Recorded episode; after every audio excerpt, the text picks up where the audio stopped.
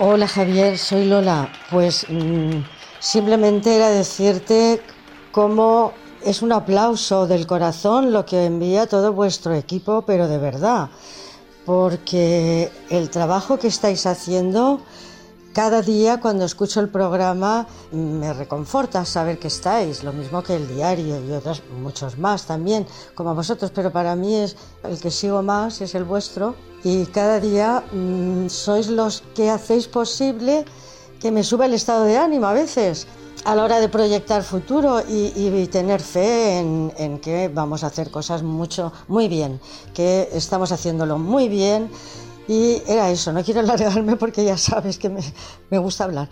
Pero por favor, transmite a tu equipo las gracias de corazón y reconocimiento total a vuestro trabajo, mucho respeto y por favor seguir, os necesitamos mucho. Te lo digo hasta emocionada y ya está, es solamente mi forma de decir algo al equipo. Un abrazo muy grande. Un abrazo muy grande para ti, Lola. Emocionados estamos nosotros. El equipo acaba de escuchar tus palabras con el corazón en un puño. Esta mujer, esta mujeraza ha estado en algunas de las zonas más peligrosas y dañadas del planeta, trabajando para Médicos Sin Fronteras, ayudando a los más necesitados, a los pobres de los pobres, a la gente sin defensas en lugares en guerra, salvando vidas y ayudando a salvarlas. Es un honor escuchar estas palabras de ella.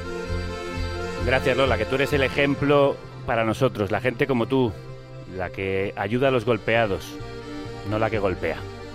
Sois las personas que inspiráis este programa. De vosotros queremos hablar siempre, con vosotros vamos a mirar a ese futuro con esperanza. Hoy empezamos juntos esta nueva normalidad que no queremos que sea como la vieja, la queremos mucho mejor. Welcome to Carne, Carne Cruda, Cruda, the album. Join us for danger, excitement, innovations Emitiendo desde los estudios Goody para toda la galaxia. En colaboración con el diario.es. Carne Cruda. La República Independiente de la Radio.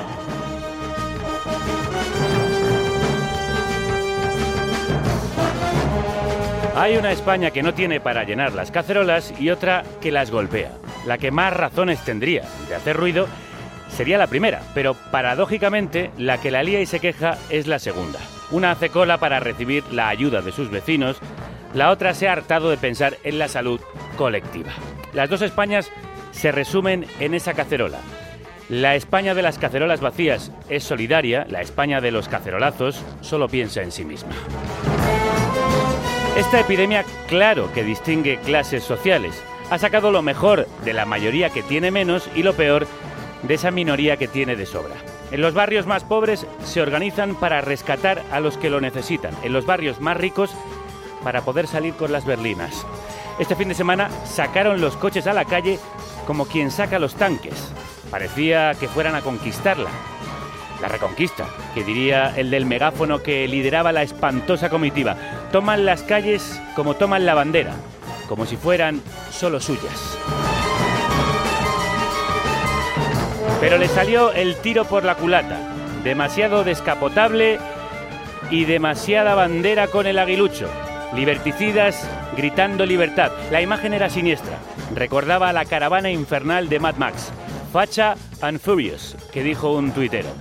Nada más tóxico que una manifestación de coches atascando a bocinazos una ciudad que ha descansado del ruido y la contaminación durante dos meses de alivio. Una manifestación así espanta a cualquier persona sensata sin importar su ideología.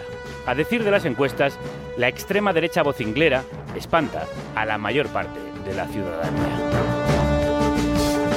Son mucho ruido, pero pocas nueces, sin duda menos nueces de las que parecen. La inmensa mayoría de este país, esté a favor o en contra del gobierno, sale a aplaudir o a pasear tranquilamente cada día, no a reventar la cuarentena. Pero la prensa y las redes amplifican a la minoría de las cacerolas y acaban convirtiendo en fenómeno de masas lo que es anomalía.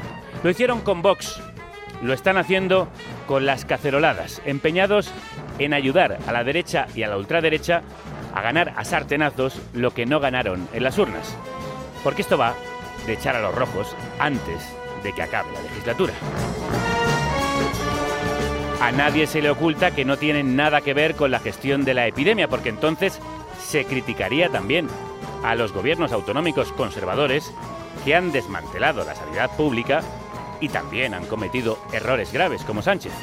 Esto va también de las dos Españas de siempre, señoritos y criados, derecha e izquierda, vencedores y vencidos. Si el gobierno quiere evitar que la revuelta de los de arriba se contagie a los de abajo, lo que tiene que hacer es políticas sociales que les saquen del hoyo. El ruido de las cacerolas de los ricos solo se apaga llenándolas de los pobres. Siempre se trata de eso, del reparto de la riqueza. Hay una España que necesita la renta básica para sobrevivir, otra que la llama paguita, una que pide que se derogue la reforma laboral, otra que se indigna cuando se pide subir los impuestos a las grandes fortunas. Españolito, que vives en cuarentena, te guarde Dior. Hay una España que golpea las cacerolas propias y otra que ayuda a llenar las ajenas. La primera te helará el corazón, la segunda te lo calienta. A la tierra golpeada y a los golpeados que resisten frente a quienes golpean, canta Residente. Soy lo que dejaron, soy toda la sobra de lo que se robaron. Hoy nuestro invitado estrella. Mi piel es de cuero, por eso aguanta cualquier clima. Soy una fábrica de humo.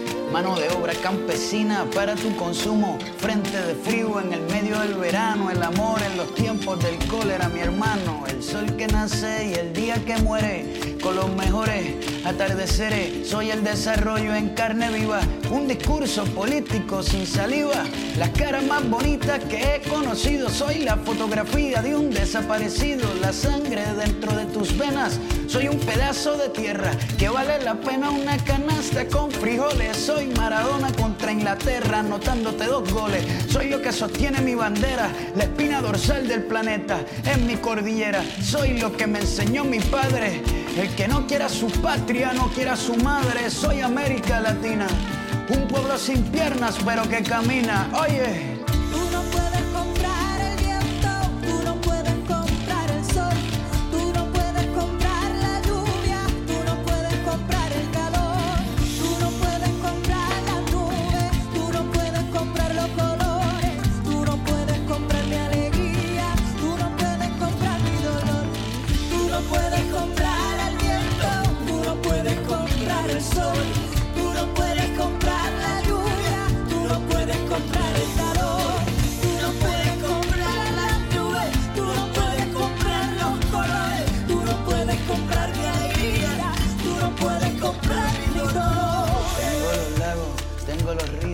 tengo mis dientes pa' cuando me sonrío, la nieve que maquilla mis montañas. Tengo el sol que me seca y la lluvia que me baña, un desierto embriagado con peyote, un trago de pulque para cantar con los coyotes, todo lo que necesito. Tengo a mis pulmones respirando azul clarito, la altura que sofoca. Soy las muelas de mi boca, mascando coca. El otoño con sus hojas desmayadas, los versos escritos bajo la noche estrellada. Una viña repleta de uvas, un cañaveral bajo el sol en Cuba. Soy el mar Caribe que vigila las casitas, haciendo rituales y agua bendita el viento que peina mi cabello. Soy todos los santos que cuelgan de mi cuello, el jugo de mi lucha no es artificial porque el abono de mi tierra es natural.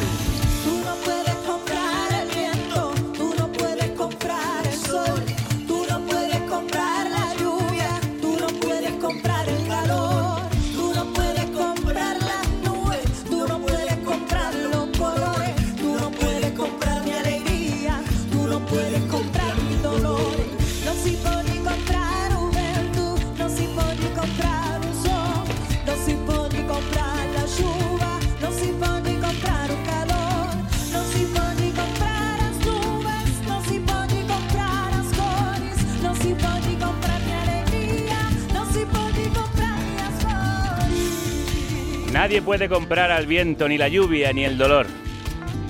Nadie puede comprarnos, pero tú sí puedes proteger la libertad de esta república independiente de la radio formada por Eva López, Violeta Muñoz, Deltia Tabeayo, Álvaro Vega, Paz Galeana, Elena Gómez, Rocío Gómez y Javier Gallego.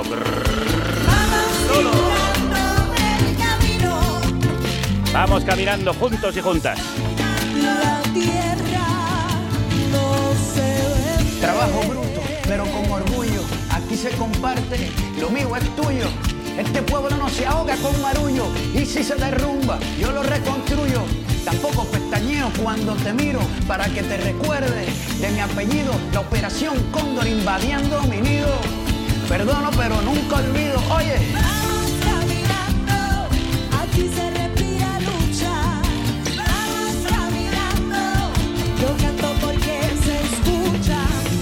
Confinado en la más pequeña de las Antillas Mayores, René Pérez, residente, hizo esta versión de cuarentena de su Latinoamérica de calle 13, dedicada al pueblo latinoamericano que no tiene piernas pero camina.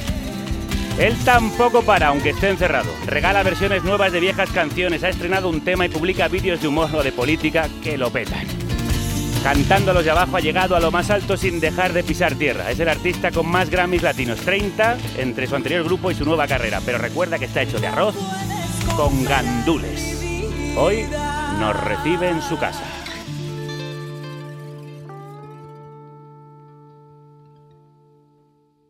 Hola, Hola René.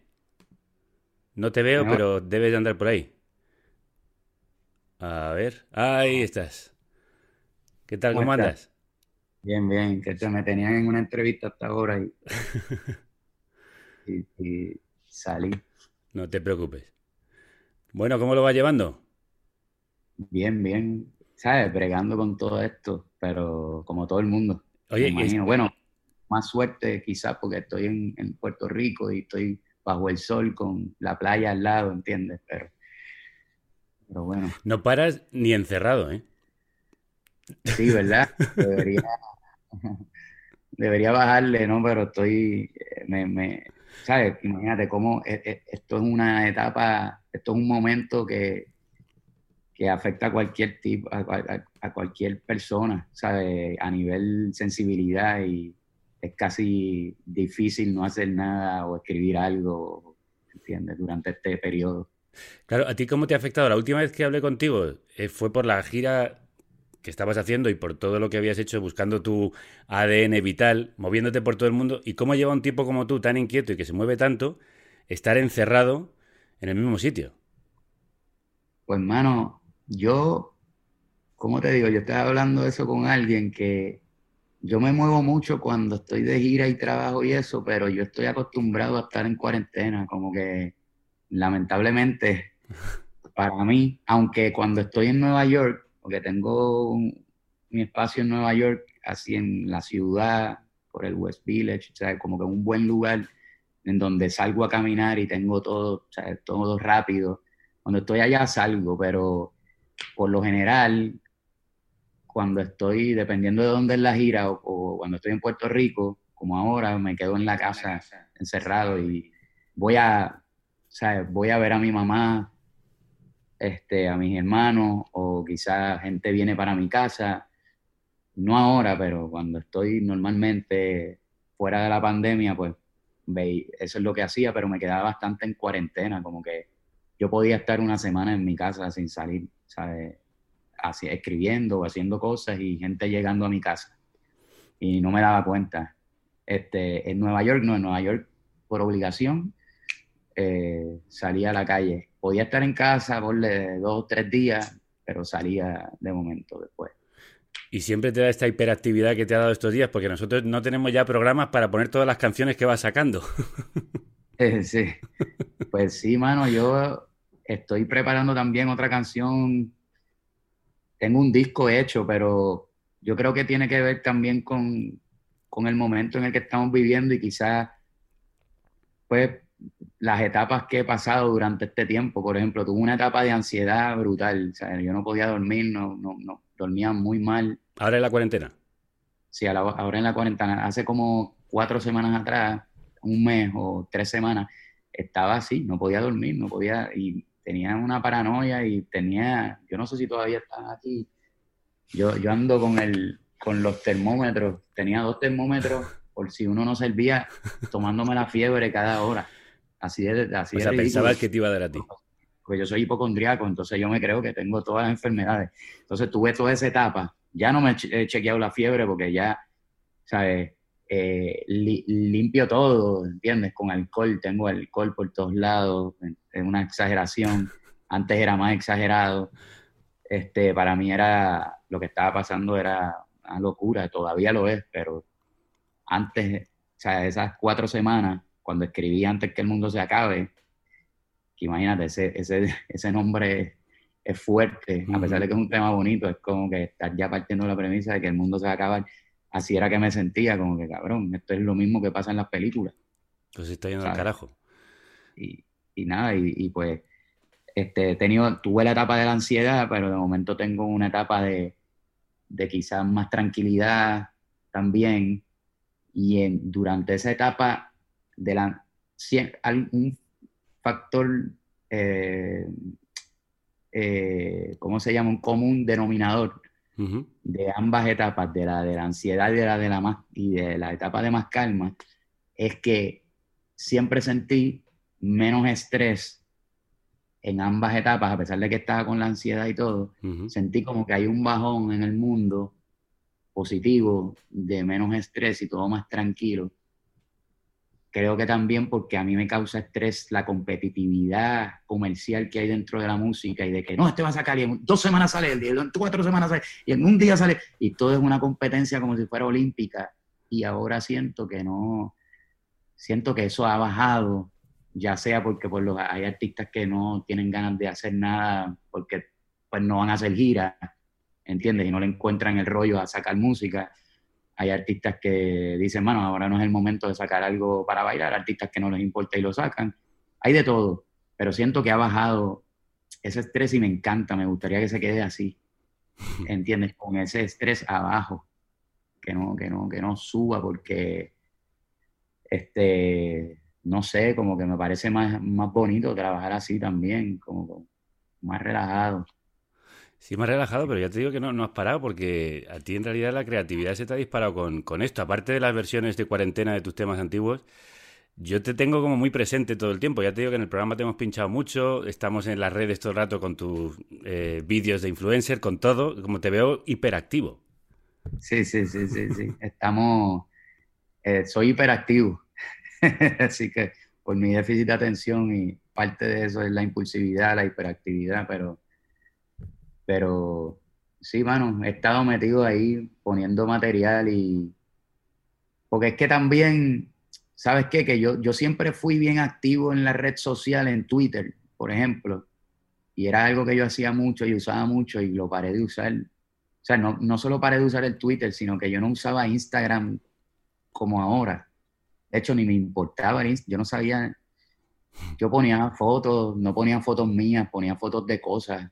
Sea, un trago, sea, cosas que a nadie le importa, que me di cuenta que en verdad a la gente no le importaba ver un trago de una cerveza en, una barra y ya, como que. Y poco a poco fui entendiendo, ah, espérate, ¿de qué se trata el Instagram? Y, ah, ok, fui entendiendo toda esa mierda y dije, vamos a tripear con esto. Empecé a tripear con esta mierda, sea, como que a meterle más, este, más ánimo quizás. El influencer obviamente es una, una burla de los influencers, no una burla, pero es un poco burlándome de los influencers con mi hermano. Masturbarse es fundamental en la cuarentena, cabrones. Yo sé que hay gente que tienen creencias y no se pueden masturbar. Se lo están perdiendo, brother. ¿verdad? La masturbación es como la meditación. La única diferencia es que cuando tú terminas de meditar, terminaste de meditar. Cuando tú terminas de masturbarte y te vienes, estás más contento, más relajado. Si eres hombre, agarras el pene, cualquiera de las dos Agárrala con la mano con la que no eres diestro. Diestro. Por ejemplo, yo soy zurdo. Me masturbo con la derecha porque como el movimiento es así como que no me sale bien, pues parece que estoy chichando de verdad. Y un truco que yo había dicho anteriormente es que tú te sientas en tu mano, esperas a que se adormece la mano. Cuando se adormezca, ahí vienes y te masturbas con la mano adormecida y ahí se siente que es otra mano la que te está masturbando. Mi flow se le mete a las nenas, como en la playa cuando se te mete entre las nalgas arena. Un baile con cosas obscenas que cuando nos mire la gente les dé vergüenza ajena. Bueno, son brutales los vídeos. Porque además Además- yo creo que es tu parte más gamberra, supongo que tu parte también más de crío, más, Sí, sí, sí. más de lo que no vemos habitualmente.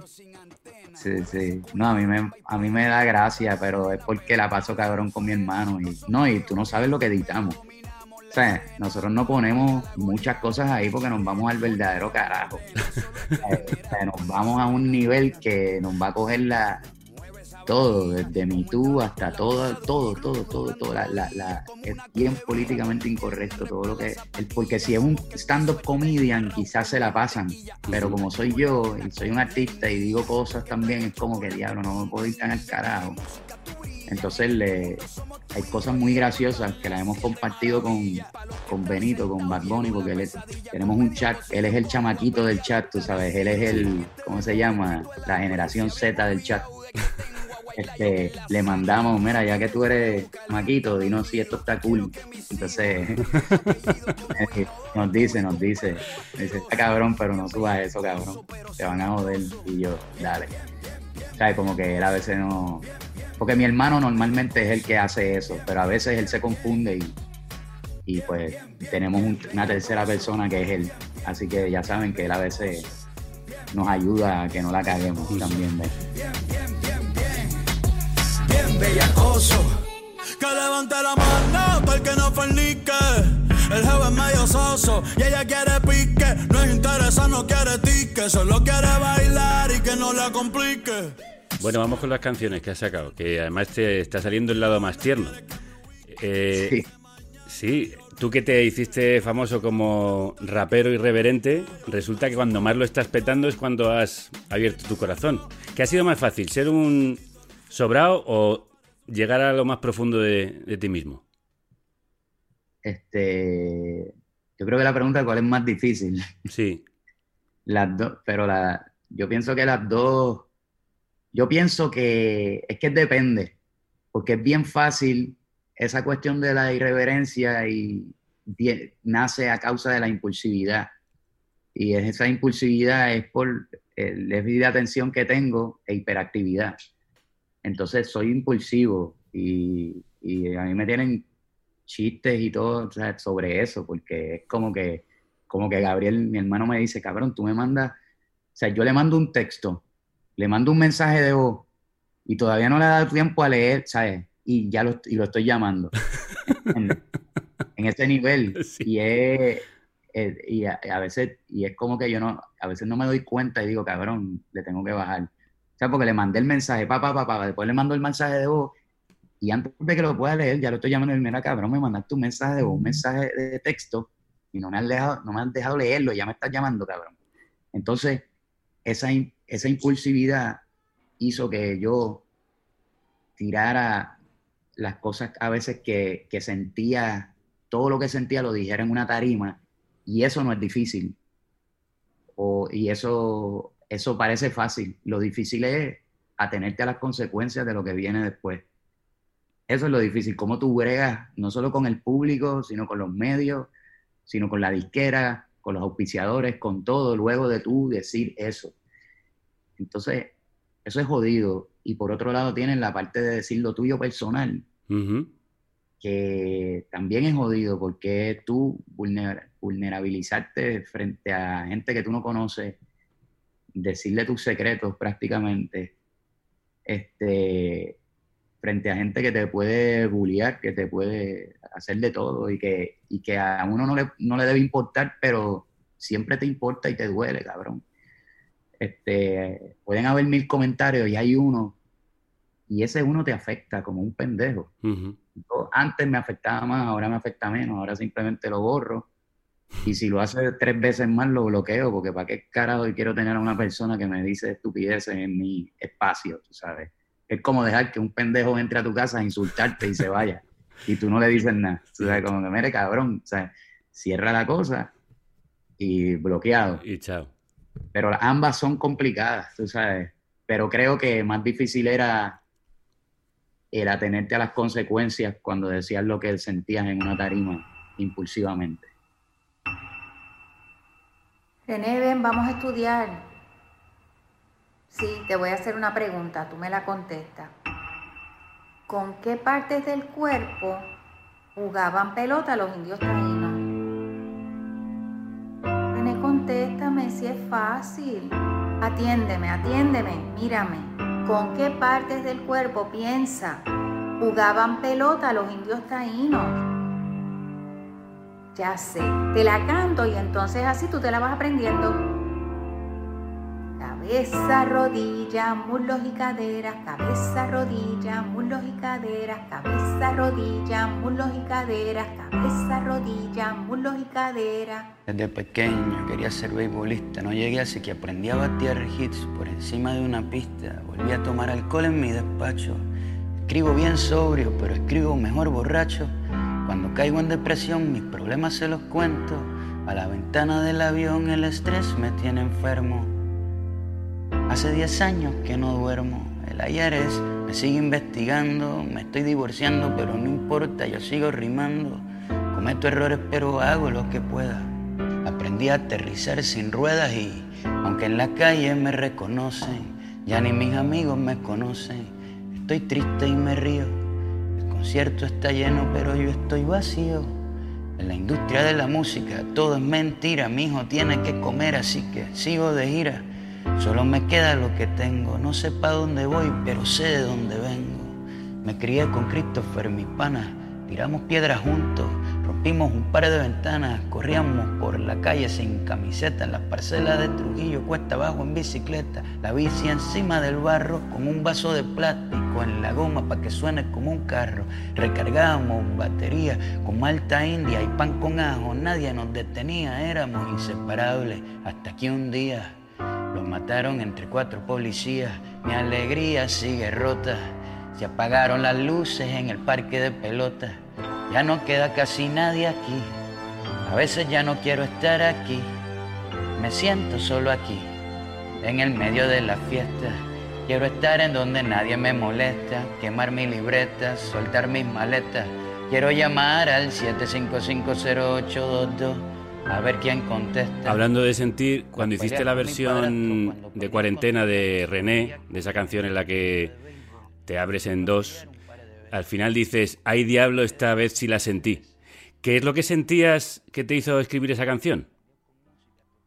Mano, pues esa canción yo la escribí hace ya, ¿sabes? Como dos años y medio atrás, que estaba, estaba hablando con alguien hace un rato y, y, caí en cuenta que en la canción de Ven y Critícame, yo estoy diciendo que no voy a llegar hasta los 40.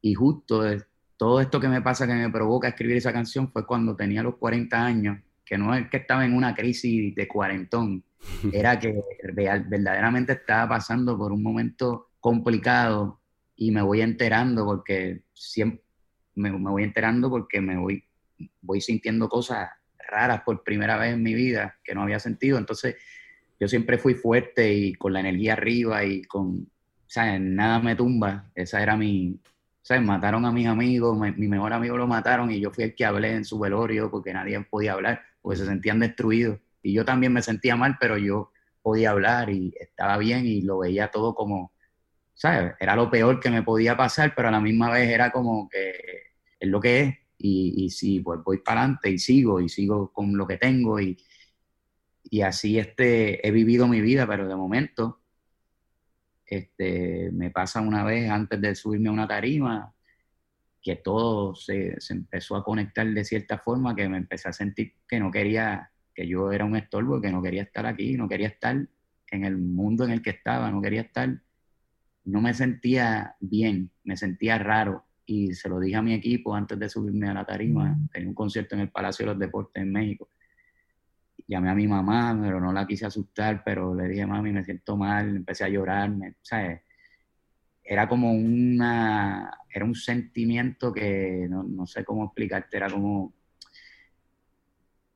era raro, ¿sabes? Para mí nunca me había pasado algo así, entonces ahí yo al otro día me puse a escribir y salió el tema de, el primer verso de René, que yo no pensé que iba a ser una canción, de hecho, no quería que fuese una canción hasta que un día se la canté a mi hermano, antes de un concierto en Puerto Rico, a mi hermano Gabriel, que es el que hace el influencer, y él también es siempre energía arriba, todo, y le puse un pianito y se la canté yo a capela así, eh, y él empezó a llorar con el per y yo dije, wow, como que yo, después, lo más brutal fue que vi cuando, sea, yo estaba en el cuarto, yo no puedo ver a mi hermano llorar porque me da sentimiento cabrón. Y, y después vi que, nada, que salió del cuarto y yo me quedé con mi hijo, estaba con mi hijo en el hotel y salgo y está llorando todavía en una esquina. Entonces yo le digo, cabrón, como que me da una pena cabrona cuando, ya lo cabrón, me da, me da sentimiento cabrón por pensar en él. Claro. Entonces me empieza a hablar de que, de que extraña, de que extrañaba todo, olvídate, todo lo que yo iba diciendo. Y ya lo, yo no quiero que se convirtiera en una entrevista de esas que uno empieza a llorar, cabrón, pero pensé en, o sea, así de como que, sí, de- del Super Sábado, que era un programa que, que había en Puerto Rico, que, que cuando te daban dinero la gente lloraba. Este, pues cabrón, y mi hermano empieza así, me dio un sentimiento y yo dije, diablo, cabrón, quizás puede ser bueno hacer este tema, convertirlo en una canción, porque quizás mis fans se pueden conectar conmigo de otra manera. Y lo menos que pensé es que el tema se iba a viralizar de la forma que se viralizó. O sea, yo pensaba que era un tema para mi público que No, me sigue desde siempre. Es muy universal esa sensación que transmites de soledad, de, de necesidad de amor, de ternura, de desorientación, que creo que todo el mundo, aunque no se dedique a la música y no tenga una vida tan frenética como la tuya, siente en algún momento, ¿no? Que quiero ir a casa, quiero ir con los míos. Al final, toda esta vuelta que he dado por el mundo termina otra vez donde empecé, que es donde mejor me siento, ¿no? Y eso Sí. lo expresas de una manera espe- espectacular. para mí, cuando yo vi su reacción, vi, vi todo, luego terminó el tema, se lo enseño a gente de confianza, porque empiezo a enseñarlo de a poco a ver, y las reacciones eran iguales. Le dije a la disquera, mira, yo, yo quiero salir con este tema el día de mi cumpleaños. Recuerdo que había gente que me había dicho, mira, sácate un tema para bailar, ¿sabes? Como que, que movido y toda la energía arriba para que lu- luego lleguen a ese tema, porque la verdad que a todo el mundo le gustó el tema, pero como que tenían la duda de si pues arrancar con ese tema o arrancar con otro para movilizar la gente hacia ese tema. Y yo, mano, la verdad es que yo quiero sacar esto en mi cumpleaños y es el tema que siento que tengo que sacar ahora. Y ellos me apoyaron y dijeron, pues dale, y nadie, yo no tenía nada de cero expectativa. Me dijeron, mira, esa ese mismo día sale Lady Gaga, Camila Cabello, sale este, sale el otro, sale el otro. Y yo, ¿sabes? No, no son competencias para mí, no porque sea mejor o peor, es porque no, ¿sabes? Son, son dos cosas distintas. Y lo saqué y de momento que el tema, un tema de ocho minutos con una voz sobre un piano, se haya viralizado y le haya llegado a la gente y haya estado en, los primeros lugares de todo, que yo no puse nada de eso porque yo siempre he estado en contra de que si los números en esto y Sí, esto sí. no son las Olimpiadas, estamos haciendo arte. Pero para mí fue, me, me llegaban los, los mensajes de la disquera como que, mira esto, y mira, como ellos no lo podían ni creer porque ellos mismos me habían dicho que iba a salir toda esa gente y de momento tú estás primero que toda esa gente con un tema de ocho minutos. Fue como, wow, como que no me lo esperaba. Y para colmo que la gente conectara con el tema, como que te sentías abrazado por toda esa gente también. Fue un sentimiento cabrón. Sí. Cabeza, rodilla, muslos y cadera, cabeza, rodilla, muslos y cadera, cabeza, rodilla, muslos y cadera, Cabeza, rodilla, muslos y cadera. Bueno, no te quería hacer llorar, pero es que a mí el momento en la versión que has hecho confinada con tu madre al final, que a ella se le saltan las lágrimas, eso es bestial. Tu Sí, madre es sí. muy importante para ti, ¿no? Sí, me la tengo aquí. Ya, ya está viendo, digo, esa es tu madre. Sí, mi papá también, mi papá es súper importante y ahora, como te digo, estamos en un momento de, de hablar mucho más. Yo me crié más con mi mamá que con mi papá. Este, y porque pues nada, vivía en Trujillo Alto, vivía todo, mi, todo el tiempo allá y, y- y, pues visitaba a mi papá de vez en cuando y pues sí, siempre tuve, mi papá sí me enseñó unas cosas, toda, toda la parte social la tengo mucho por mi papá, ¿entiendes? Que es un luchador social incansable, sea, por Puerto Rico. Pero, pero mi mamá, pues, me crié y con ella y pues vivimos toda, todo, todo lo que vivimos y todo lo que, sea, tuvimos unas necesidades como mucha gente, normal, ¿sabes? Como uno crece con su familia, pasando cosas buenas y malas y, y- y ella sí fue un, sigue siendo súper importante para nosotros, ¿entiendes? Y hablamos, estamos en comunicación constante, entonces cuando hice el tema que le pedí a ella para que saliera, ¿sabes? En esta versión también, pues, y la vi llorar, me dio un sentimiento cabrón también. Fue como que, porque sé que ella se transportó a un montón de cosas y hay muchas cosas que tampoco dije, ¿sabes? Dije todo lo más que pude, pero tampoco voy a hacer un tema de 20 minutos. tú sabes. a nadie le va a importar. Yo pues bastante con el de 8 y está cabrón. Entonces pues hice ese tema y, y pues creo que ella, hay, hay, cosas, hay cosas que la gente no entiende. Por ejemplo, yo el otro día estaba viendo un comment como que alguien criticando algo, era como que compartíamos todo, la mesa era redonda. No solo porque la mesa era redonda de casa, sino porque mami creía que pues en las mesas cuadradas, como en una mesa redonda, todo circulaba Claro. mejor. Y de ahí viene, y, y que venía con el concepto de compartir el círculo. Sí. Y por eso teníamos una mesa redonda, aunque fuese la mesa más mierda del mundo, pero era redonda.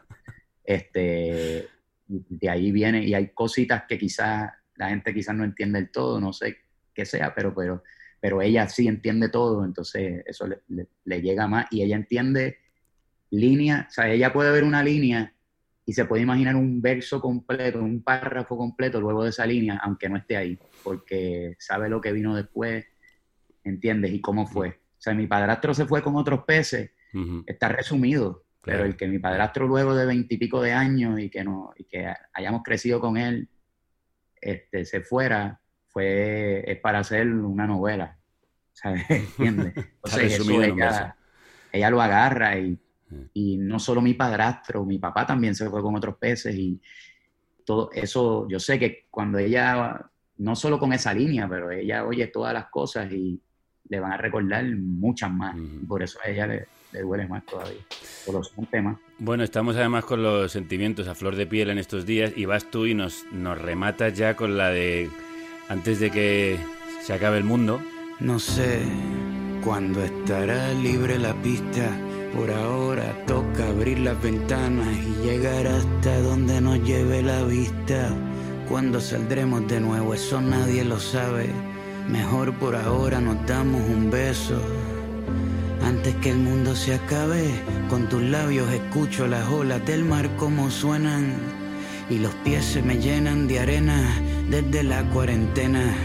Ni la pandemia más fuerte que anda matando personas me separa de ti. Por eso contigo la distancia social no funciona. Y si estás lejos no importa, porque la luz de la tarde nos une. De cerca o de lejos, tú me subes el sistema inmune. Y si la luna se queda sin noche y las mañanas se quedan sin aves. Mejor, por ahora nos damos un beso antes que el mundo se acabe.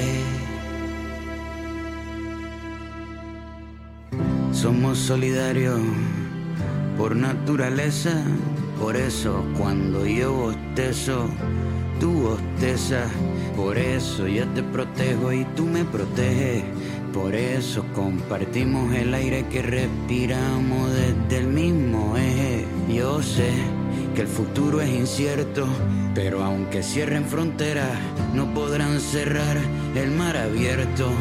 Pronto saldremos a dejar nuestras huellas en el suelo, sobre las nubes de nieve, bajo los lagos de cielo, a sentir el sol que nos vacuna junto al agua que nos moja, bajo cascadas que lloran frente a una selva de hojas, entre los bosques de flores de diferentes tamaños, los arcos iris que pintan las estaciones del año, como los colores de la ropa en pleno movimiento que cuelgan en los balcones para que la seque el viento, y la mirada de la historia que quiere seguir contando que a pesar de que peleamos, nos entendemos bailando.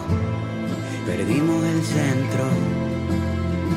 Antes de volver afuera hay que regresar adentro. Y que todo sea distinto y la verdad nunca se rinda.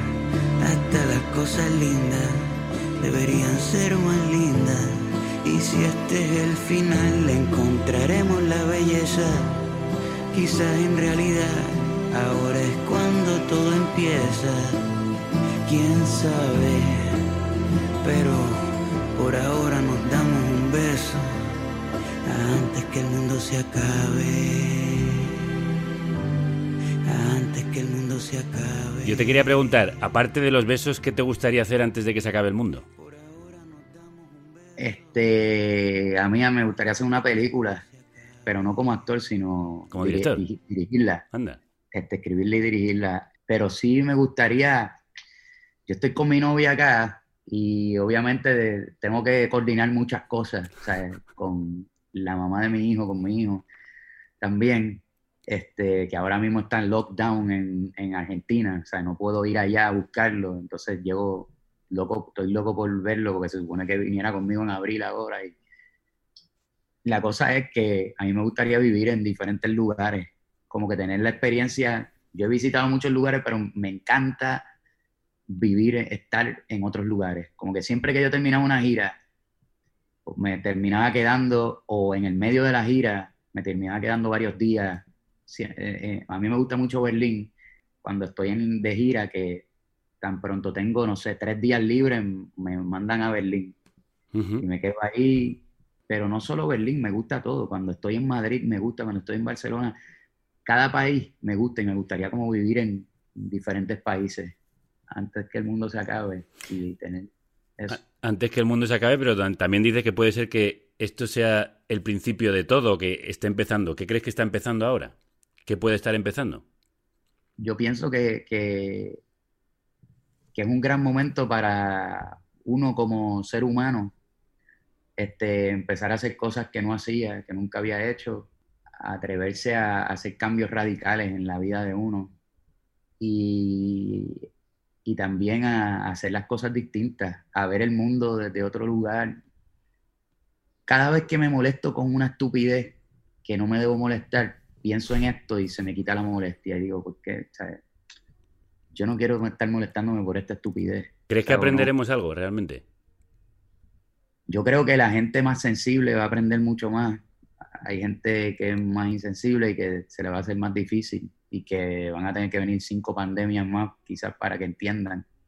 Yo cuando salgo afuera y, y que he tenido la oportunidad de salir porque vivo, estoy aquí en Puerto Rico, mi casa está en un lugar cerrado. O sea, tenemos como un lugar en donde podemos hacer compras de comida, de alimentos, sin tener que salir. De verdad que tengo una suerte cabrona de estar en este, en este espacio, pero a la misma vez este, veo la gente que hay, no todo el mundo, pero bastante gente que las veo sin máscaras, por ejemplo.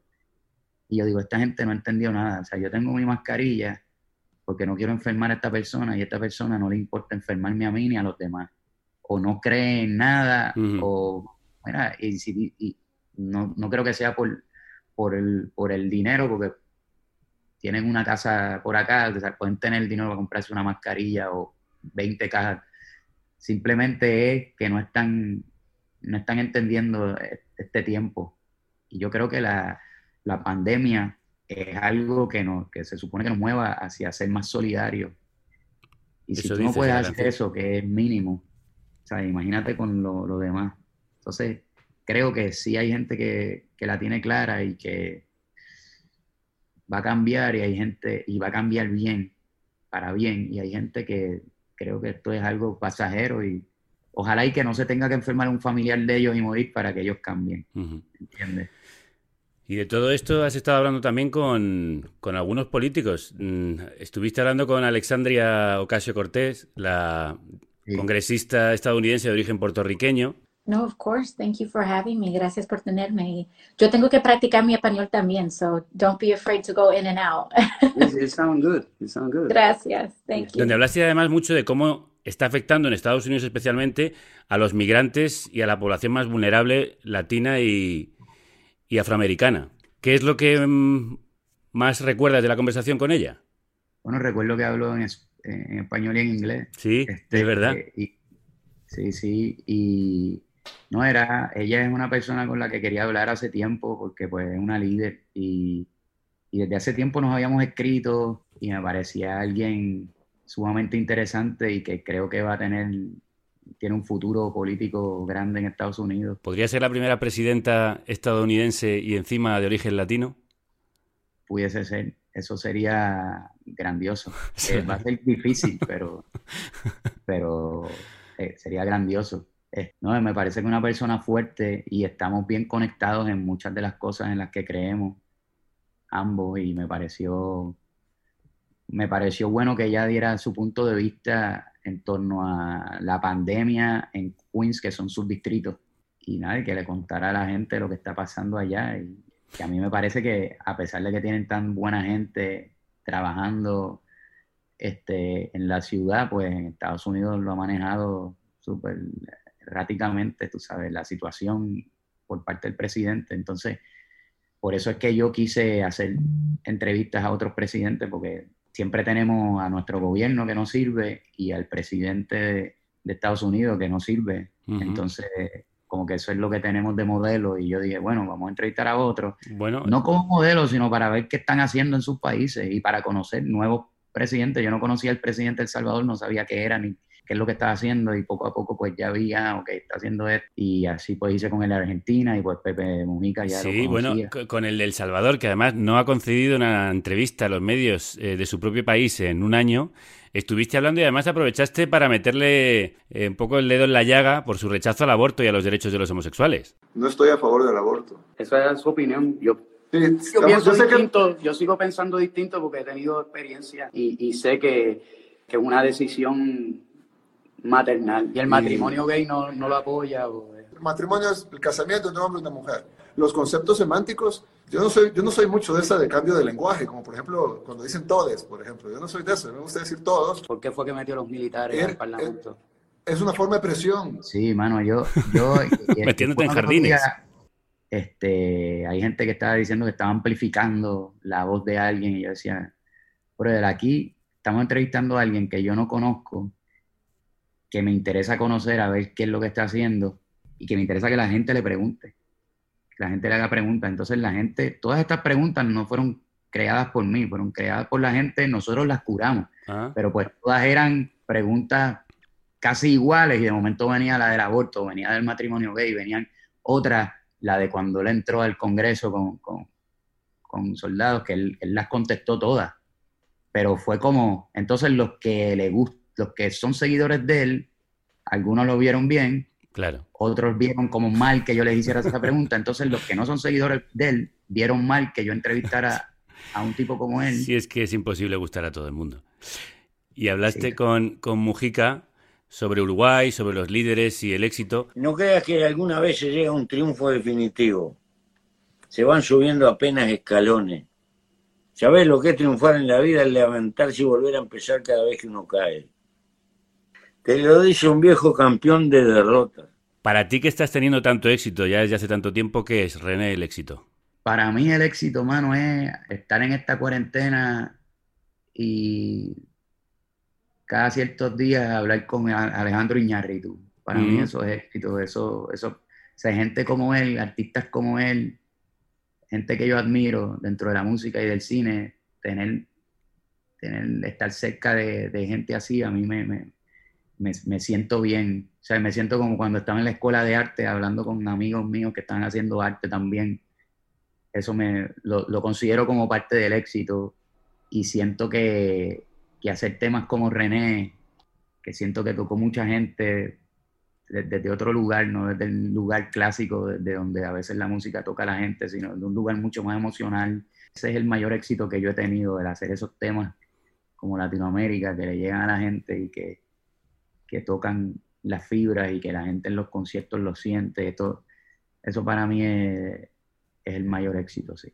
¿Sigues pensando que se pueden remover conciencias y cambiarlas con la música? Este, sí, sí, bueno, porque si a mí Rubén Blades hizo todo lo que hizo en mí con su música, si yo cambio a otra persona, ya con que yo cambie a una, ya Rubén Blades cambió a dos, entonces. sí se puede. Bueno, Rubén, que lo tienes ahí tocando contigo también en otro de los temas de cuarentena.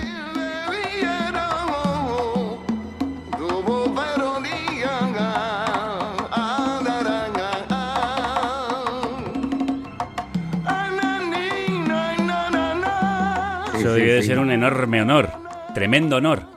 Súper honor, sí, sí. Rubén es, es un maestro, mano, y es un tipo que hay que aprovechar al máximo. No solo su amistad, su arte, uno como seguidor de su música, aprovechar todo lo que haga y, y nada. Y también yo pues aprovecho la amistad que tenemos para de vez en cuando hablar con él sin cansarlo, ¿viste? Y sin estar jodiéndolo tanto. Hablo con él bastante. Todo el tiempo que puedo. ¿Cómo crees que vas a salir tú de esta cuarentena? A esa nueva normalidad que le llaman. Este, bueno, yo de esta cuarentena, yo, yo estoy escribiendo cine, estoy haciendo una película, estoy tratando de trabajar una serie, tratando no, la serie de verdad va más adelante que la película, pero, pero estoy trabajando en eso y estoy pensando en que, nada, en que quiero hacer las cosas distintas. Voy a estar bien, no sé cuándo todo se arregle, porque de verdad que no sé, no, no tengo ni idea, porque tengo amigos que me dicen, mira, ya para agosto va a estar mejor. Hay países que van a levantar la cuarentena, pero yo te digo algo, que hasta que no haya una cura para esta mierda, esto se va a seguir propagando. O sea, si la gente empieza a salir sin cuidarse y cuidándose también, ¿sabes? Es un virus que se pega fácil, bro, un catarro pero que te mata. ¿Y qué es lo que más te preocupa del mundo que nos puede venir ahora? ¿Te preocupan los Trump, los Bolsonaro? Aquí tenemos también lo nuestro en España, te habrá contado nuestra amiga común Olga Rodríguez. Sí, sí, pues sí, me preocupa, me preocupan los líderes que no, como me dijo un amigo de la Universidad de Yale, Daniel Colón, este científico, él me dice que ahora la, política está dividida no entre izquierda y derecha, sino entre los que siguen a la ciencia y creen en la ciencia y en los que no, que, que es lo que está pasando, porque no importa si eres de izquierda o derecha, ahora mismo frente a la pandemia hay gente de ambos lados que ha trabajado mejor con la pandemia que otros, frente a la pandemia. Dependientemente si son unos cabrones o no, hay algunos que han trabajado, hay unos que son súper buena gente y que no le han hecho caso a la pandemia y que no les importa. Hay otros que son sendos cabrones y que están siguiendo las directrices. Entonces, me preocupan muchas cosas. Me preocupa lo que le preocupa a Bill Gates, que esto sea un blueprint para ataques terroristas en el futuro. Imagínate, ellos decían, no, yo me pongo una bomba y mato a 30. Pues papá, ahora tú quieres destruir la verdadera economía mundial y de un país con tu terrorismo. haces, haces un virus, trabajas en un virus y lo tiras. O sea, yo espero que no hagan esto más, pero hay que estar preparado para todo lo que viene, para un ataque de guerra. Puede haber un ataque de guerra de esta manera. Olvídate de las bombas. Y René, ¿no crees que nos hemos dado cuenta de que estamos viviendo de la manera equivocada? Como dice mucha gente, es que la no podemos volver a la normalidad porque la normalidad era anormal. Somos anormales. Lo que me gusta de ti es que tú eres anormal. Nuestra sexualidad se despierta. El ADN con las piernas abiertas. Los cromosomas bailando bolero. Las hormonas con hambre lamiéndose los cueros. Y procreamos una cosa bien rara. Como nosotros, pero con otra. Nuestra genética, un laberinto. Somos igual de distintos. Lo que se mezcla es más interesante. Como una mosca con orejas de elefante. Los colores se triplican, nadie pierde. Amarillo con azul hacen verde. Original, no lo pueden copiar. Lo que es impuro no se puede duplicar. La raza se arregla cuando se daña. Somos de la tribu que con sucios. que yo lo digo en el mensaje al principio también, no volvamos a, a la normalidad, eh, comencemos de nuevo. Y, y yo pienso que, que, que hay que hacer eso en todos los aspectos. Yo pienso que lo que pasa es que el- yo lo digo y parece, parezco ingenuo y quizás tirando cosas utópicas, pero es que para mí la política actual no, no sirve ni funciona, cabrón. ¿Por No dónde funciona. empezarías tú? ¿Por qué no funciona y por dónde empezarías tú? no funciona porque seguimos pasando hambre, sigue habiendo, la- hay guerra, ¿sabes? No, es- no es como que no funciona, aunque tú creas que tu ideal funciona, solamente por el mero hecho de tener gente en contra de ese ideal, no está funcionando. Entonces, y no es porque todo el mundo tiene que estar de acuerdo, es porque hay que buscar una manera en la que la gente colabore, como que yo me doy cuenta que cuando estoy, puedo estar con gente que no piensa igual que yo políticamente hablando y la puedo pasar cabrón. y de momento cuando entra el tema político se jode todo. Y yo digo, hay algo que no funciona ahí, ¿no? Eso no, no está funcionando, no es que no podamos te- diferir, es que verdaderamente se torna todo mal, negativo, empiezas a pensar, ah, este tipo es un estúpido, cabrón. Y es como que le- le- todo lo positivo que podía tener la persona se lo baja.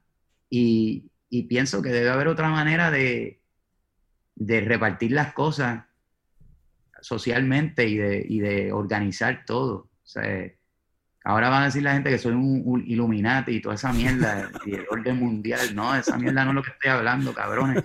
Es como hacer algo nuevo que no sea eso, que sea otra cosa nueva. Eso no es nuevo.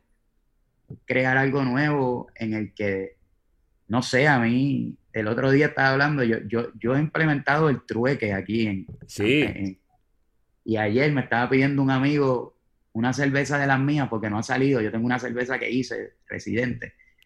Y, por- y que si tenía ajo en la casa, pues él me daba ajo, pa, yo, yo le daba una cerveza.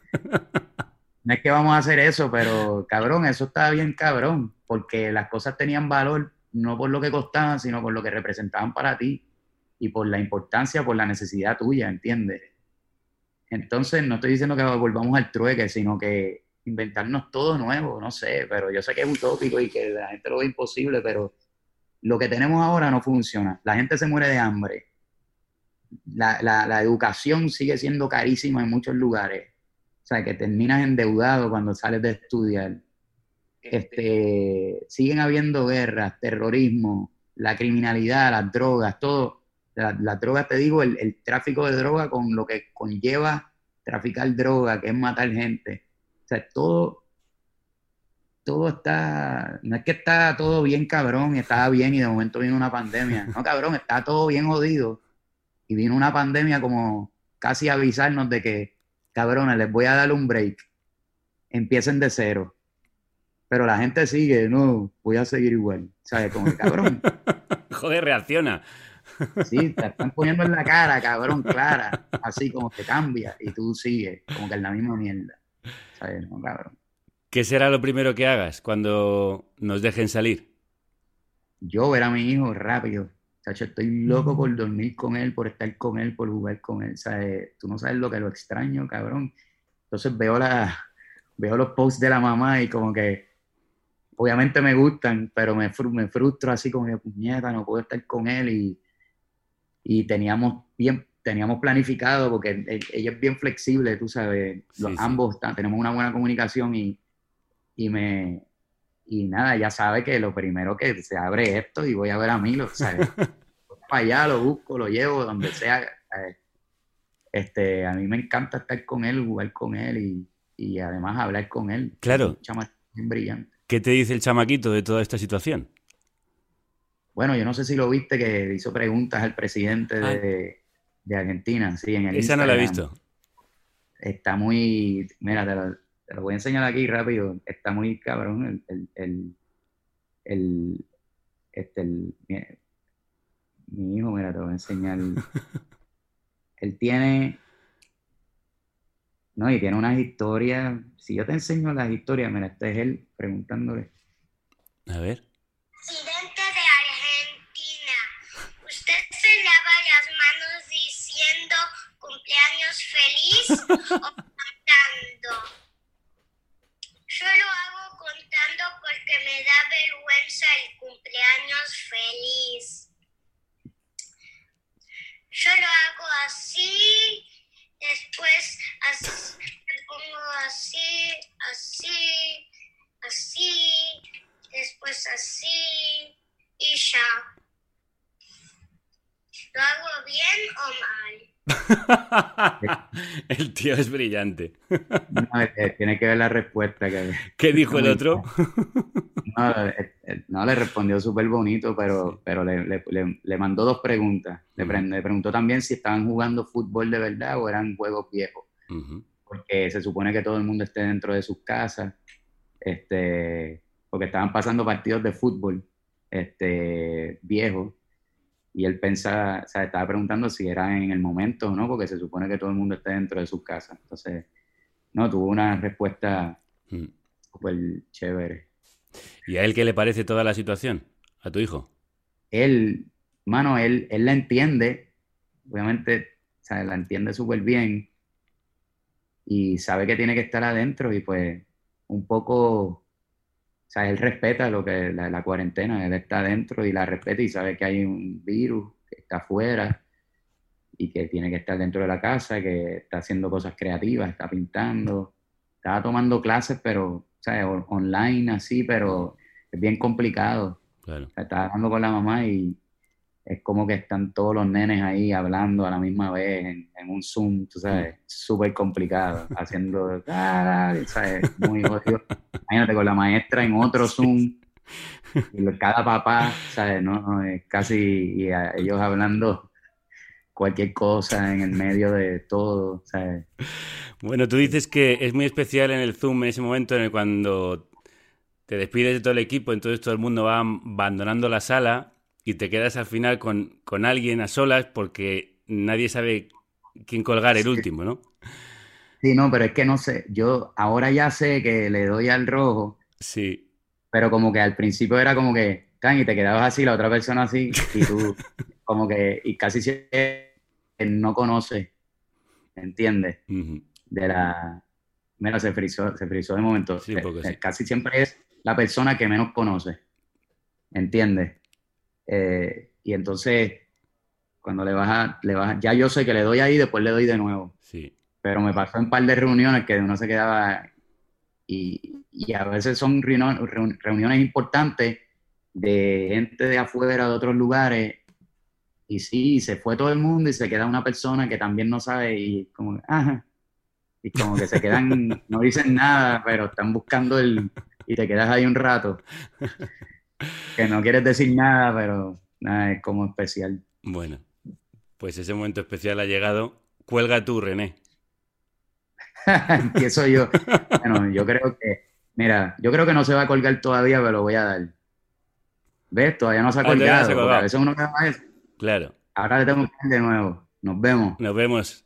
Adiós, René, un placer. Qué agradable conversación. Residente, Ile, su compañera en Calle 13 y Bad Bunny lanzaron esta canción contra el gobernador de Puerto Rico, Ricardo Rosselló, Ricky. Dale, estamos afilando las navajas, dale. Llegó el afilador de navajas. Truco. Al que hicieron dimitir por su homofobia, misoginia y corrupción. Afilando los cuchillos. En esta carnicería sabemos mucho de eso. Llegó la hora de un combo de miles en motora patrullando las 24 horas. Boricua decora con el puño arriba a la conquista. No nos va a meter las cabras un pendejo de marista. Según este compadre, mi maíz junto con todas las mujeres son igual de putas que su madre. Tú no eres hijo del cañaveral escoria. Tú eres hijo del cabrón más corrupto de la historia. Disculpen mis expresiones, pero al igual que Ricky, estoy liberando las tensiones. Le doy fuego a la fortaleza como se supone y al otro día voy a la iglesia para que me perdonen. Mejor no quieras probar de qué estamos hechos. Aquí en el monte heredamos el mismo pecho. Tus disculpas se ahogan con el agua de la lluvia en las casas que todavía no tienen techo. Tú no heredaste pecho, tú heredaste un patrimonio y a ti por la noche te persiguen los demonios. La familia que mataste, destruiste un matrimonio. Esto va por Lilian y su hijo Juan Antonio. Esto va para que despierte. Esto va por las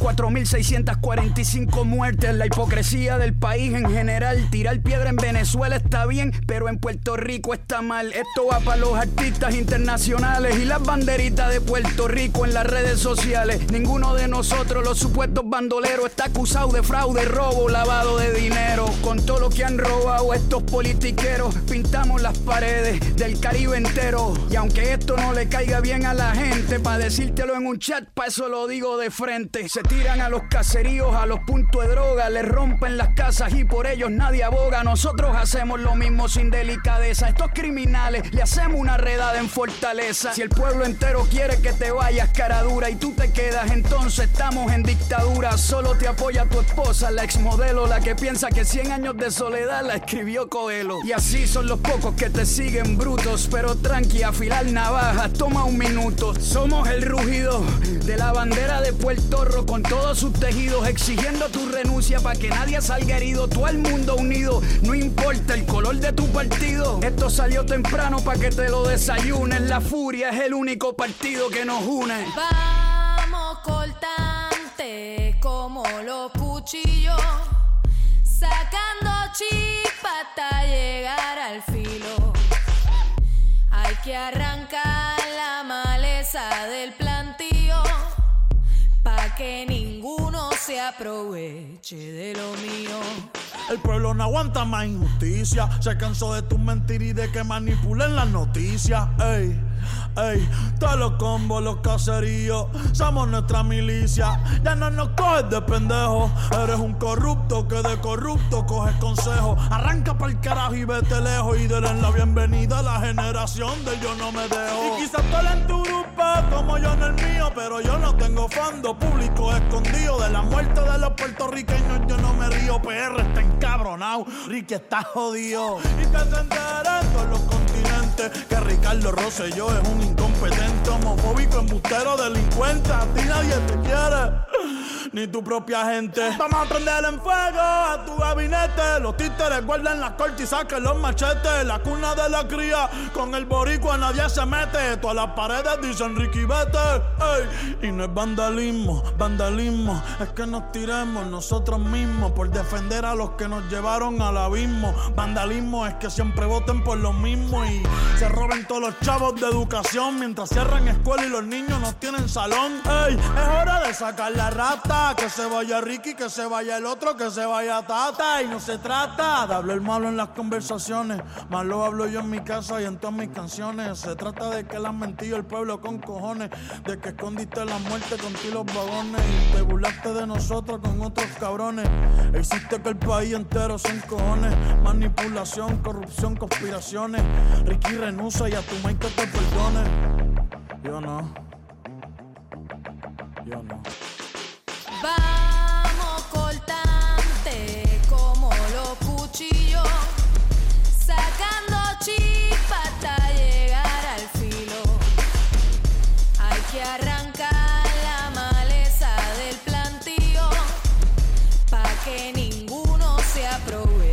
de lo mío. Cortantes como los cuchillos, sacando chispa hasta llegar al filo. Para que luego digan que la música no cambia las cosas, que no se pueden cambiar. Claro que se puede, sí se puede. Y a ello vamos.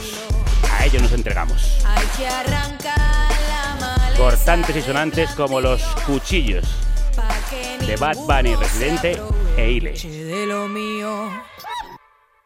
Hoy hemos empezado la desescalada en este programa. Hemos vuelto a la rutina de tres emisiones semanales, pero no queremos volver a lo de siempre ni a lo de antes. No queremos volver a la antigua normalidad porque era anormal y era precisamente el problema.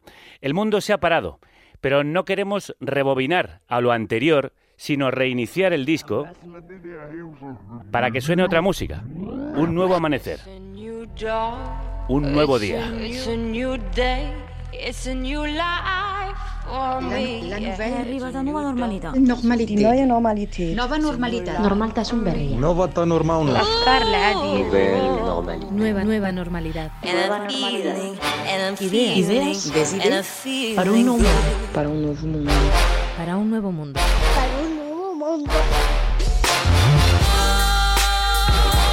Necesitamos ver la situación real de manera más imaginativa mientras imaginamos lo que queremos de manera más realista. Escribió el novelista de ciencia ficción Kim Stanley Robinson, como recuerda Miguel Brieva en su última viñeta publicada en Instagram. Y de eso va a tratar este espacio semanal, de ser imaginativos con el presente y realistas pero creativos con el futuro. Como lo son los dibujos de Miguel que no ha dejado de proponer reflexiones a lo largo de esta pandemia. Por eso hemos querido que sea nuestro primer invitado. Miguel, crudos días. Eh, crudos días, Javier. ¿Cómo te imaginas la nueva normalidad siendo realista pero también siendo optimista? Mm, bueno, o sea, para ser realista hay que guiarse un poco por lo que está pasando, ¿no? Y, y lo que se ve, y sobre todo de muy recientemente, es que parece que va a ser una lucha entre esa pulsión así un poco que, de la que no parece que podamos salir por poner de nuevo en marcha la maquinaria, ¿no? Que ya lo estamos observando en estos últimos días. Y, y por otra parte, la realidad, digamos, que, que impone el hecho de la pandemia, ¿no? Y toda esa incertidumbre. Entonces yo creo que va a ser un juego así un poco extraño y, y, y alocado eh, o precipitado por, por confrontar dos cosas que no... O te preocupas de hacer las cosas bien y de velar por la vida y eso, o te preocupas de poner toda esta maquinaria en la que ya nos hemos acostumbrado a funcionar en marcha, ¿no? Así que, bueno, un- es incierto, digamos. ¿Y esa preocupación por velar por la vida, cuidar al otro y parar el planeta, crees que la hemos aprendido en estos dos meses largos? Bueno, yo creo que hemos aprendido por experiencia que eso está ahí y tiene un peso y una, y una importancia crucial, ¿no? Otra cosa es que luego tenemos tanta inercia de venir de donde venimos, aunque no sabemos a dónde vamos, ¿no? Pero por lo menos sí de dónde venimos, que, eso tiene mucho peso, ¿no? Y yo creo que em, se está notando especialmente en estos últimos días porque parece como que han apretado el acelerador para volver a esa especie de normalidad anhelada y, parece que empezamos y también un poco responde a una cosa lógica de que, de que por un lado la gente quiere un poco de, calma, de tranquilidad, de normalidad en el buen sentido, pero eso a la vez se está confundiendo con esa normalidad más productiva que es la del modelo económico que tenemos y que es, eh, y que es realmente tóxica, ¿no? O sea, es contraria a la vida, digamos. Al principio de la cuarentena publicaste una viñeta titulada Una modesta proposición en la que enumerabas oportunidades que esta situación nos brinda. 1. Parar un poco, ralentizarnos, pensar e imaginar. 2. Ver lo sencillo y rápido que es reducir las emisiones y limpiar el aire de nuestras ciudades. 3. Fin del turismo depredador. 4. Valorar los servicios públicos. 5. Comprobar que el teletrabajo es viable. 6. Una gran oportunidad para compartir tareas y cuidados. 7. Lo comunitario frente a lo masivo. 8. Tomar conciencia de nuestro potencial empático y colectivo para preservar la vida. 9. Experimentar cómo podría ser una sociedad en decrecimiento, aunque sea momentáneo. ¿Crees que vamos a poner en marcha esta modesta proposición que hiciste? Bueno, yo, yo en su momento, además, esta viñeta la publiqué justo muy recién empezado, digamos, el confinamiento y de hecho me, me costó publicarla porque pensé que, que para alguna gente que lo estaba pasando verdaderamente mal, pues que podía verse hasta de un modo frívolo, ¿no? Pero a la vez también me daba cuenta de que para mucha gente era un parón eh, sorprendente que, que daba pie, digamos, era algo a, a lo que yo, mucha gente dentro del ecologismo, de los movimientos sociales, llevamos una idea con la que llevábamos fantaseando mucho tiempo, que es no, no, no a la vez que, no motivada por un virus, una enfermedad, pero sí con ser capaz de parar y simplemente por parar, ¿no? O sea, como se ha dicho muchas veces, ¿no? Que no hay nada más revolucionario que, que pisar el, el freno, ¿sabes? Entonces, eh, digamos que no sé si se cumplirá, pero tampoco parecíamos capaces de frenar a voluntad y sin embargo lo hemos hecho, ¿no? Y además lo hemos hecho con, a, a unos costes tremendos a nivel de nuestro mantra económico. Es decir, que hay esperanza en ese sentido y yo creo que en este tiempo es posible que mucha gente haya llegado a ciertas conclusiones que a lo mejor si no hubiéramos parado difícilmente hubieran llegado. ¿Crees que se puede decrecer sin que crezca el paro y la pobreza, que es algo en lo que insistes mucho, en producir mucho menos? Bueno, es que yo creo que, es que, que justamente ahí se da una, una, una de estas cosas paradójicas del sistema. O sea, yo creo que justamente si decrecemos vamos a conseguir que haya menos paro y menos pobreza. Es decir, que la paradoja a la que nunca, en la que, la que nunca reparamos es que con el sistema en marcha y creciendo constantemente en la escala de lo material, continuamente aumenta el paro y la pobreza. O sea, llevamos eh, procesos de décadas de acumulación eh, constante de, capital y de bienes materiales, etcétera, y el paro y la pobreza no paran de aumentar, con lo cual es que hay que darle la vuelta. De hecho, un gran proyecto de decrecimiento, con lo que implica de volcarse en los servicios públicos, en la atención, en los cuidados, en la reconstrucción de los ecosistemas en la medida de lo posible. O sea, todo eso es, es un emprendimiento de tal escala, sería un poco eso, como el New Deal, pero en un sentido también de, de construcción de esta, de esta sociedad. Y eso realmente, acompañado de, una, de un reparto del trabajo, probablemente reduciría el paro totalmente y la pobreza, por supuesto. O sea que es, es justamente el argumento contrario. ¿no? ¿Y está el sistema dispuesto a hacerlo y la ciudadanía también? Bueno, eso es un, eso es un proceso de maduración. Yo el sistema creo que no. Quiero decir, el sistema es una lógica y es fría, aséptica, es como una ecuación. No, no se puede interactuar con una ecuación. Pues eso es- somos nosotros, los seres humanos, los que decidimos funcionar y, y vivir en, en base a esa lógica de esa, de esa ecuación o no, ¿no? En base a ese relato, a fin de cuentas.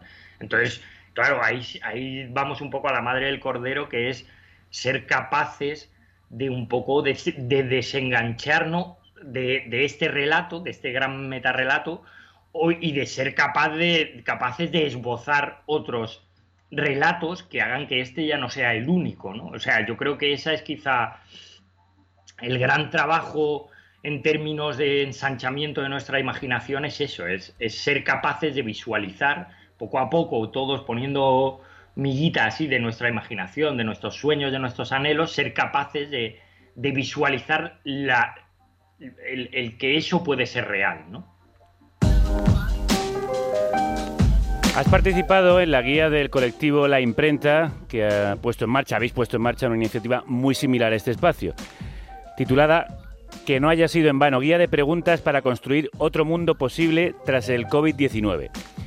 Miguel, ¿podemos construir, incluso imaginar, un mundo posible fuera del capitalismo? ¿Y tú cómo lo imaginas? ¿Cómo sería? Bueno, eh, es desde luego un reto tremebundo, no solo porque el, capitalismo, digamos, como modo operativo, eh, se ha convertido casi en la savia misma en la que nos movemos las personas, o sea, para interactuar cada uno de nosotros en cada uno de nuestros pequeños detalles del día, estamos mediados, intermediados por la lógica capitalista, el dinero, los, el valor, todo ese tipo de cosas. Entonces, por un lado, a nivel práctico, eso, digamos, que impregna toda la logística de nuestra vida, de nuestra comple- complejísima vida. Y luego, por otro lado, en, en- un plano, eso en, términos materiales, pero también en términos, digamos, espirituales o, o de, o de creencias, ¿no? Eh, pues el capitalismo es un metarrelato brutal que lo recorre todo y que ha construido ya a estas alturas pues nuestros anhelos, nuestras certezas, todo eso. Entonces, por eso nos cuesta tanto salir- salirnos de un marco tan bestial, ¿no? Pero bueno, esto es como salirse de la droga, del alcoholismo, o sea, es cuestión de juntarse, de ponerse de acuerdo, sabemos que estamos haciendo algo mal, que no es bueno para nosotros, que no es bueno para todos. Bueno, pues quizá un- una buena manera sería como en Alcohólicos Anónimos, o sea, juntarnos y digamos que pase también por, por lo personal, no solo por lo político. Creo que eso es fundamental, pero sí hay una serie de cosas que, por ejemplo, desde el ecologismo sí se han marcado mucho, ¿no? Y hay hay una cosa que se llama la teoría de, del donut, que marca un poco como el, el suelo mínimo que necesitamos los humanos para tener una vida mínima, por debajo del cual ya la vida es, es intolerable, y luego un techo medioambiental, ¿no? que también marca, digamos, y está bien eso de tener límites, saber hasta dónde no podemos llegar de precariedad y hasta dónde no podemos llegar, digamos, de opulencia, ¿no? Pero eh, dentro de ese, ese marco, ¿no? Basado en, en, la ciencia ¿no? y, en la, y en la sostenibilidad ¿no? de, los modelos, está claro que tenemos que ir hacia una cosa muchísimo más sencilla, muchísimo más local. Probablemente podríamos recuperar la, democracia, porque la democracia y el capitalismo se dan de bruces, y desde luego sería un escenario de repente inéditamente abierto, o sea, no, no sabemos no podemos saber qué tipo de creencias, espiritualidades, dinámicas, lo que sea, se pueden ir creando, pero está claro que son ilimitadas porque nuestra imaginación así lo es, ¿no? Lo que es muy limitado y lo que pasa que nos cuesta concebirlo es esta cárcel en la que, en la que hemos bueno, en la que ya hemos nacido y por tanto nos cuesta mucho incluso ver los barrotes, ¿no? Pero, pero bueno, yo creo que es eso, que es en realidad es un estímulo, es muy estimulante tanto para la vida como para la, para la creatividad el tratar de adentrarnos en esos escenarios, ¿no? Y ahí hay, por ejemplo, autores como Ursula Guin o Kim Stanley Robinson que, que desde la ciencia ficción, sin embargo, alumbran un montón de cosas que pueden ser prácticas para proyectar esta, esta nueva modo de vivir, ¿no? Sí, de hecho te planteas en una de tus últimas viñetas si los artistas, los creadores, tenéis que proponer nuevos mundos posibles o formar parte de ese entretenimiento sin sustancia que adormece las mentes. Sí, yo creo que es, es una diatriba a la que nos enfrentamos un poco todos, todos, porque todos tenemos eh, la facultad de la imaginación y de la creatividad y deberíamos emplearla y, de hecho mucha gente la, emplea, ¿no?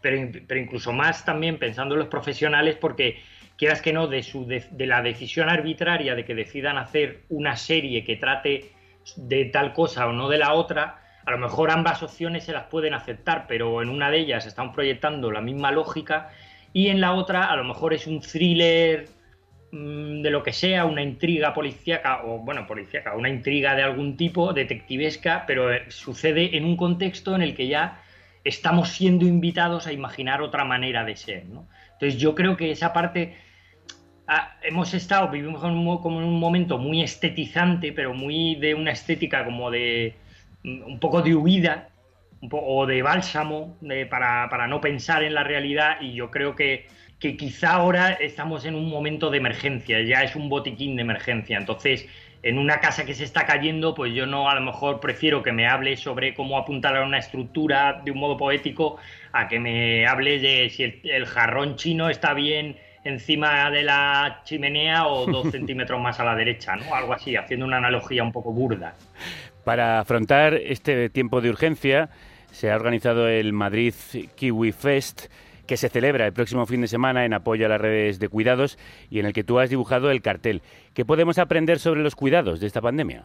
Bueno, pues eso, lo- un poco lo, lo que hemos hablado antes, ¿no? Que es que es el que en realidad es el centro de la vida. Si es que yo creo que es que nos hemos acostumbrado tanto a un modelo en el que la vida es algo aleatorio, ocasional, digamos, algo es un, es una variable, pero no es ni siquiera el centro. ¿no? Todo el sistema se fundamenta sobre la vida, ¿vale? Sobre la vida en términos planetarios, eh, existenciales, eh, bi- biológicos, etcétera, ¿no? Entonces, nosotros mismos, que somos los que nos hemos inventado este golem, som- somos seres vivos. Entonces, bueno, pues un poco re- ese foco que ahora está dirigido hacia lugares absurdos, totalmente abstractos, como son la acumulación de valor, etcétera, que, que- yo creo que la mayoría de la gente ni siquiera somos conscientes de que está apuntando en esa dirección tan extraña, pues quizá a lo mejor mucha gente, mm, aunque sea contrapelo, ha, ha conseguido que ese foco enfoque una vez mm, o, de nuevo donde siempre debería haber estado, que es en lo, lo esencial. Y lo esencial es que somos seres vivos, que vivimos en un planeta vivo y que, y que si, si no tenemos eso en cuenta, pues vamos a morir nosotros y las condiciones de habitabilidad del planeta. ¿no? ¿Y a ti qué te ha enseñado de esencial esta crisis?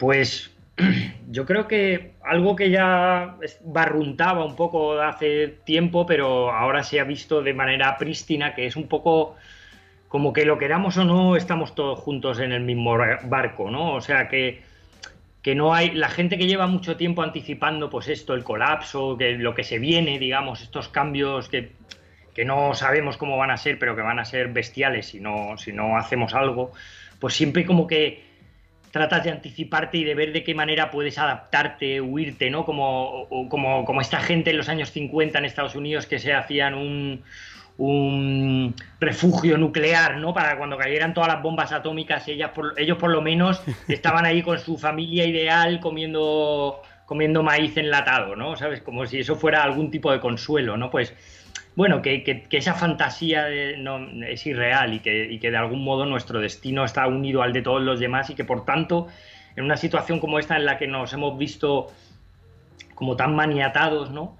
Bueno, pues un poco a vivir ese día a día, a fluir, a, a- a confiar en los demás, porque no nos queda otra, ¿sabes? Algo así. Pues es un buen aprendizaje para esta nueva normalidad que afrontamos con un amigo de siempre, de la antigua normalidad, nuestro querido Miguel Brieva, autor de la portada eh, y de todo el arte del disco del festín de carne cruda. Te mando un abrazo muy fuerte desde esta carnicería. Un abrazo muy fuerte para vosotros, Javier. Nueva normalidad se llama precisamente este nuevo tema de Penny Necklace en el que además colabora Carla, la cantante de nuestras admiradas Crab Apples, que también estuvieron en nuestro festín.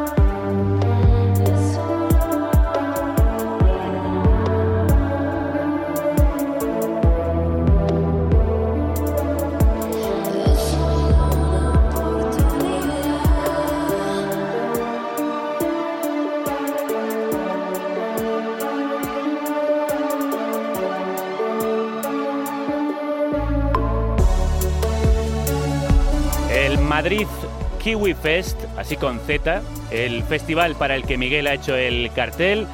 Es un festival de artes escénicas virtual que se celebra este 30 y 31 de mayo para ayudar a las redes de cuidados de los barrios madrileños y llenar las despensas solidarias de alimentos. Hay actividades de circo, poesía, música, infantiles. Actúan Rosalén, La Otra, La Mare, María Ruiz, Eva Sierra, Pitu, el colectivo Arte Mujer y muchos más. Y muchas más que podéis consultar en Madrid con Z kiwifest.es. Hemos empezado la desescalada, pero no la vuelta a la normalidad, sino el viaje hacia una nueva normalidad que vamos a luchar para que sea mejor que la que teníamos. Os necesitamos en esto, más que nunca. Mañana volvemos. Hasta entonces, que la radio os acompañe.